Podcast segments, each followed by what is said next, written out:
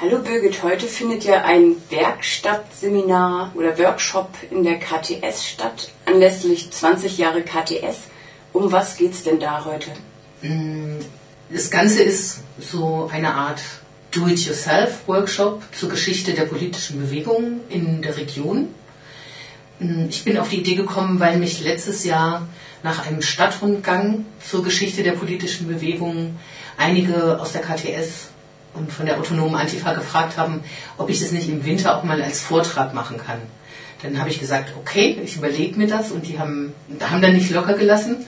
Und darüber habe ich mir dann überlegt, dass es besser ist, viel mit Originalmaterial zu stöbern und eher ein Seminar oder einen Workshop daraus zu machen. Denn es wird ja auch einfach höchste Zeit, dass die ähm, Generation, die in den 80er, 90er und 70er Jahren nicht aktiv dabei war, auch mal anfängt zu recherchieren und diese Geschichte ähm, zu erforschen. Das dürfen nicht immer nur so die ähm, ältere, das darf nicht immer nur die ältere Generation für die Jungen machen, sondern wir brauchen sozusagen diese Perspektive der Leute, die nicht dabei waren. Und von daher ähm, habe ich gedacht, gut, ich mache das mit denen. Die sollen in alten Stadtzeitungen stöbern, einfach mal schauen auf die ähm, CD-ROMs. Also dazu sind alle herzlich eingeladen, die so sich entfernt vorstellen können, dass es interessant ist, in alten Flugblättern zu wühlen. Also es geht da ja auch um das Greta-Gelände. Dieses Jahr ist ja auch 30 Jahre Greta-Gelände, wenn ich mich nicht täusche. Was hast du da für Material? Ich bringe jetzt nicht so übermäßig viel mit, sondern ich bringe einmal ähm, Dokumente mit, die vom Archiv für soziale Bewegungen schon digitalisiert wurden weil das nicht so schwer zu tragen ist und ähm, weil man da auch leicht drin navigieren kann.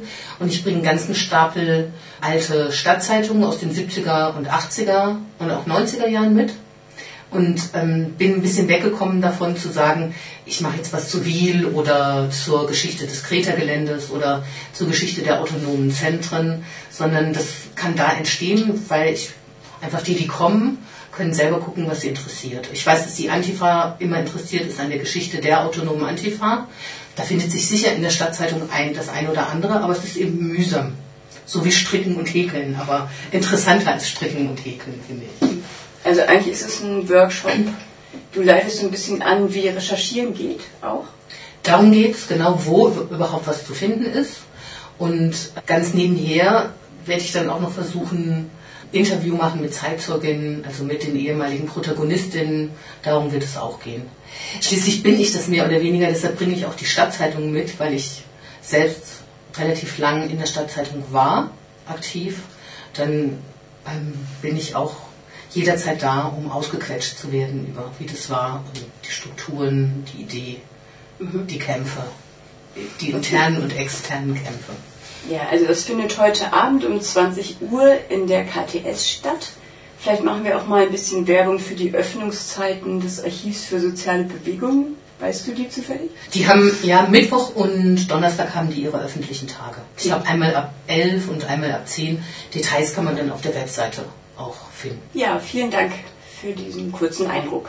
Bitte. Und ich hoffe, heute Abend kommen einige, die jetzt denken, okay, das hört sich gut an, interessant an.